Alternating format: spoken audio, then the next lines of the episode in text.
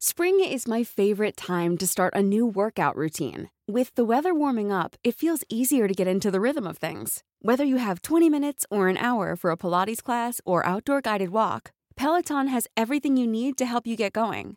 Get a head start on summer with Peloton at onepeloton.com.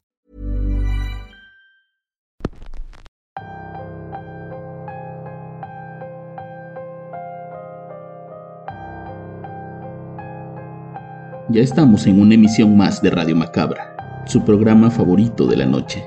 Poco a poco nos estamos acercando a octubre, nuestro mes favorito, y para eso estamos planeando más y mejor contenido, con la intención de brindarles a ustedes la calidad que se merecen. Recuerden estar al pendiente del canal de Relatos de Horror. Si no están suscritos, háganlo, no se van a arrepentir, y recuerden activar las notificaciones, ya que de esa manera podrán estar siempre actualizados en el contenido que se sube y por supuesto de los nuevos capítulos de Radio Macabra. En esta ocasión les traemos una historia bastante tenebrosa, cargada de misterio y de terror. La historia de esta semana se titula La Bruja Tuerta y la van a escuchar solo aquí, en Radio Macabra. Éxitos que te matarán de miedo. Comenzamos. A mediados de los 90, en mi barrio existía una mujer de la que se sabía muy poco. La gente que la llegó a conocer un poco más solo sabía partes de su historia. Era una mujer bastante huraña, bastante malhumorada, y tenía una particularidad. Odiaba profundamente a los niños.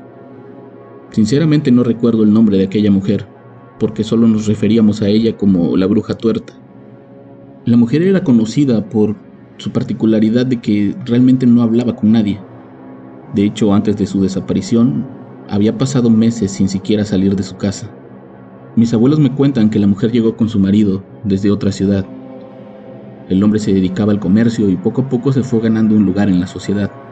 Ella era una ama de casa, salía muy poco y cuando lo hacía no, no le gustaba socializar. Poco a poco el hombre comenzó a aburrirse de ella.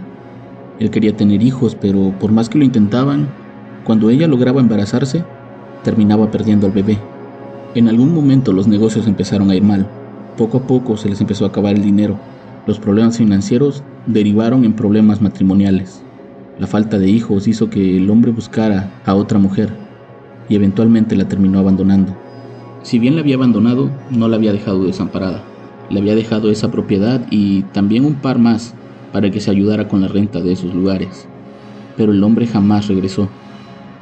A partir de ahí la mujer empezó a ponerse extremadamente violenta con los vecinos, y ya no decirlo con los niños, que eran su principal fuente de odio. Con el paso del tiempo la mujer empezó a tener negocios ahí en su casa. Lo primero fue que se puso a vender botanas, golosinas, refrescos, pero su mala actitud con los vecinos y en especial con los niños hizo que pronto ese negocio se acabara. Después siguió intentando con otros tipos de negocios, todos dedicados a las ventas. Pero bueno, no les tengo que repetir que su mala actitud hacía que nadie le quisiera comprar nada. La razón de su apodo era derivado de un accidente que había sufrido en la casa de la única vecina con la que socializaba. Aquella tarde ella había ido a visitar a la vecina y los niños de la casa corrían con juguetes en las manos. La madre de los niños no se dio cuenta cuando ellos entraron a la recámara. Su marido guardaba un arma en uno de los cajones. Los niños la tomaron y salieron corriendo. Jugaban entre ellos hasta que de repente se escuchó un disparo. Si bien la bala no le perforó el cráneo o le hizo una laceración más fuerte, con el solo roce de la bala fue suficiente para que ella perdiera aquel ojo. Se dice que ese fue el punto culminante en el que ella decidió alejarse por completo de la sociedad. A partir de ahí comenzó a pasar temporadas largas sin asomar la cara. No le gustaba que la vieran. Cuando por necesidad tenía que salir cubría su rostro con un manto al parecer le causaba mucha vergüenza que la vieran con ese enorme parche que le cubría aquella cavidad sin ojos. Cuando yo era un niño, a mediados de los 90, hubo dos eventos que terminaron por marcar la historia de aquella mujer. El primero fue la desaparición de uno de los niños de la otra calle. Generalmente los niños jugábamos sin ninguna preocupación. Siempre había gente observándonos, siempre había gente cuidándonos. Pero en aquella ocasión nadie se dio cuenta y el niño no volvió a aparecer. Varios días después encontraron la ropa del niño en el patio de la mujer. La mujer se negaba a que entraran a su casa a revisar, hasta que las autoridades tuvieron que intervenir. A decir de los policías, entrar a esa casa era como entrar a un basurero. muebles podridos, platos con comida por todos lados, veladoras, imágenes extrañas en las paredes y un montón de ropa tirada por todos lados. Era imposible hacer una buena revisión en un lugar como ese. Sin embargo, nunca encontraron nada ni rastros de un niño. Pero la gente nunca dejó de pensar que ella había tenido algo que ver con la desaparición de ese vecino. La mujer tomaba aquellas acusaciones como amenazas. Siempre decía y en ocasiones por las noches se ponía a gritar que alguien la quería matar.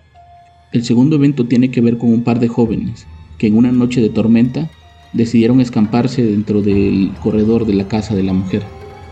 Algunos vecinos los vieron entrar ahí para cubrirse de la lluvia, pero nunca más los volvieron a ver. A los pocos meses la policía los buscaba, pues sus familias los estaban declarando como desaparecidos. Uno de los vecinos dijo haberlos visto esa noche en la casa de la mujer. La policía no tenía elementos para investigarla, pero aún así decidieron pedir una orden para volver a entrar a esa casa y registrarla. Esta vez la mujer se portaba más violenta con ellos. Uno de los policías la tuvo que someter, pues dice que le pegaba niñazos a la gente y los intentaba morder. Se comportaba como una loca. Los vecinos vieron todo ese espectáculo. De hecho, se la tuvieron que llevar arrestada, pues había intentado matar a uno de los policías con un pedazo de cristal que había tirado. Cuando regresó a su casa, la mujer regresó llena de odio. Dicen los vecinos más cercanos que la escucharon maldecir y amenazar a todos con quemar a sus hijos vivos. Si bien podían ser los dichos de una mujer loca, la verdad es que la mayoría de los vecinos le tenía miedo, pues se corría el rumor de que ella sí había tenido que ver con aquellas desapariciones. Una noche mientras regresaba de jugar fútbol con un amigo, pasábamos frente a esa casa cuando vimos algo muy extraño y aterrador. Vimos como una luz se prendía en el interior. Nos quedamos parados para ver y poco a poco esa luz se fue acercando hacia las ventanas. Cuando estuvo lo suficientemente cerca, vimos tres sombras, dos del mismo tamaño y una más pequeña. De pronto, una de ellas puso su mano en la ventana. Nuestra reacción fue correr despavoridos a nuestras casas. Yo le conté todo a mi madre y ella me dijo que no me acercara a ese lugar, que aquella bruja era peligrosa y que era mejor estar.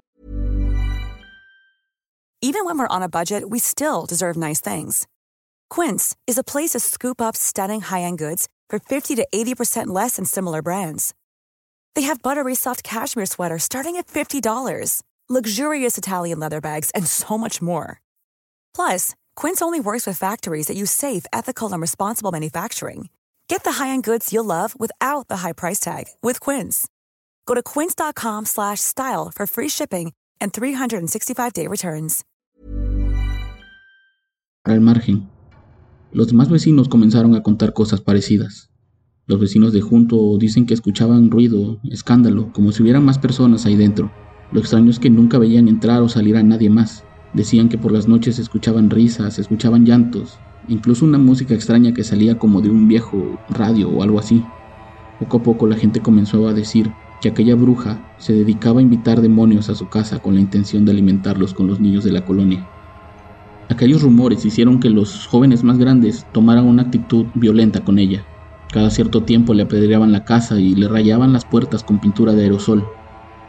Para este punto la mujer ya ni siquiera se quejaba. Les digo, pasaban meses sin asomar la cara. Nadie sabía de qué vivía, cómo comía qué hacía para mantenerse viva. Era por eso que los rumores aumentaban cada día más. La última vez que se supo algo de ella fue porque la mujer salió. Al parecer estaba enferma y había salido al doctor. Regresó muy tarde aquella noche, como para que nadie la viera, y después de eso, literal, nunca más la volvimos a ver. Pasaron unos años hasta que la gente empezó a decir que a lo mejor la mujer había muerto dentro de su casa. No olía muerto, no olía podrido, pero la gente tenía esa sensación. Los vecinos, en su afán de descubrir y confirmar la muerte de aquella mujer, le pidieron a las autoridades que intervinieran, que revisaran esa casa, pues decían que la mujer podría estar muerta ahí en su lugar. Cuando las autoridades lo hicieron, no encontraron a nadie. Solo encontraron aquel basurero y la casa llena de telarañas y mugre. Sus cosas estaban ahí, o al menos lo que parecían ser sus cosas. La gente que le rentaba decían que le dejaron de pagar la renta meses atrás porque nunca más les volvió a cobrar. Era como si aquella mujer se le hubiera tragado la tierra. Pronto el municipio se hizo de la casa y de las demás propiedades. Supuestamente el banco la compró y después la remató, las personas que compraron aquella casa dijeron que no la podían habitar. Era tan vieja y estaba en tan malas condiciones que les saldría muy caro reactivarla para poder vivir ahí. Los nuevos dueños decidieron derribarla. y cuando lo hicieron y empezaron a escarbar para poner cimientos, encontraron osamentas de personas en ese terreno. Eran restos de niños y de jóvenes, al menos eso dijeron las autoridades. No sé si la cuestión del ADN no estaba tan avanzado o por qué, pero nunca pudieron definir si eran el niño que se había perdido aquella vez y los jóvenes que intentaron escamparse del agua. Solo sabían que eran jóvenes y que había dos niños enterrados ahí. A partir de ese momento los vecinos comenzaron a tener un pavor extraordinario por ese lugar.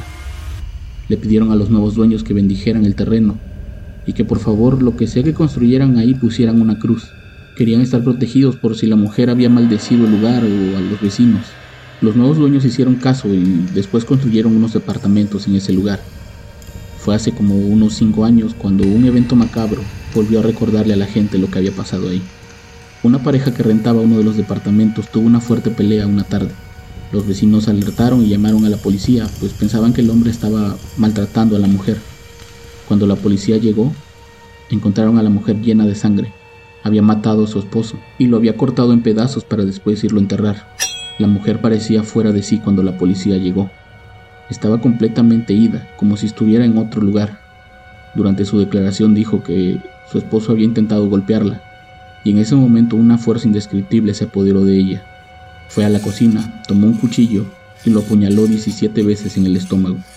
Era como si alguien se hubiera apoderado de mí y me hubiera obligado a hacerlo, dijo la joven mujer. Todos los inquilinos de aquellos departamentos dicen que por las noches se escuchan pasos o se escuchan voces, se escuchan murmullos y algunos dicen haber visto a una mujer caminando por los pasillos con un trapo en la cabeza. Nadie sabe realmente qué fue de aquella mujer, Nadie sabe dónde fue, nadie sabe si murió y estaba enterrada ahí. Lo único que se sabe es que aquella bruja tuerta realmente nunca se ha ido de ese lugar.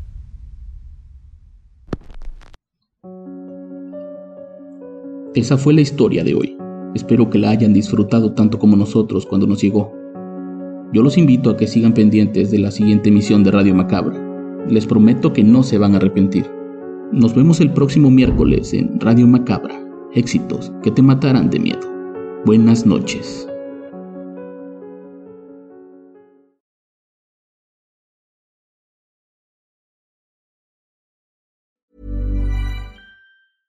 Hey, folks, I'm Mark Marin from the WTF Podcast, and this episode is brought to you by Kleenex Ultra Soft Tissues your ally to help tackle your allergy symptoms this season. I love the change of seasons, but nobody loves pollen and all those other things floating in the air that make you sneeze during this nice weather. Kleenex Ultra Soft tissues are hypoallergenic and allergist approved. So fight back against watery eyes and runny noses without worrying about irritating your skin. For this allergy season, grab Kleenex and face allergies head on.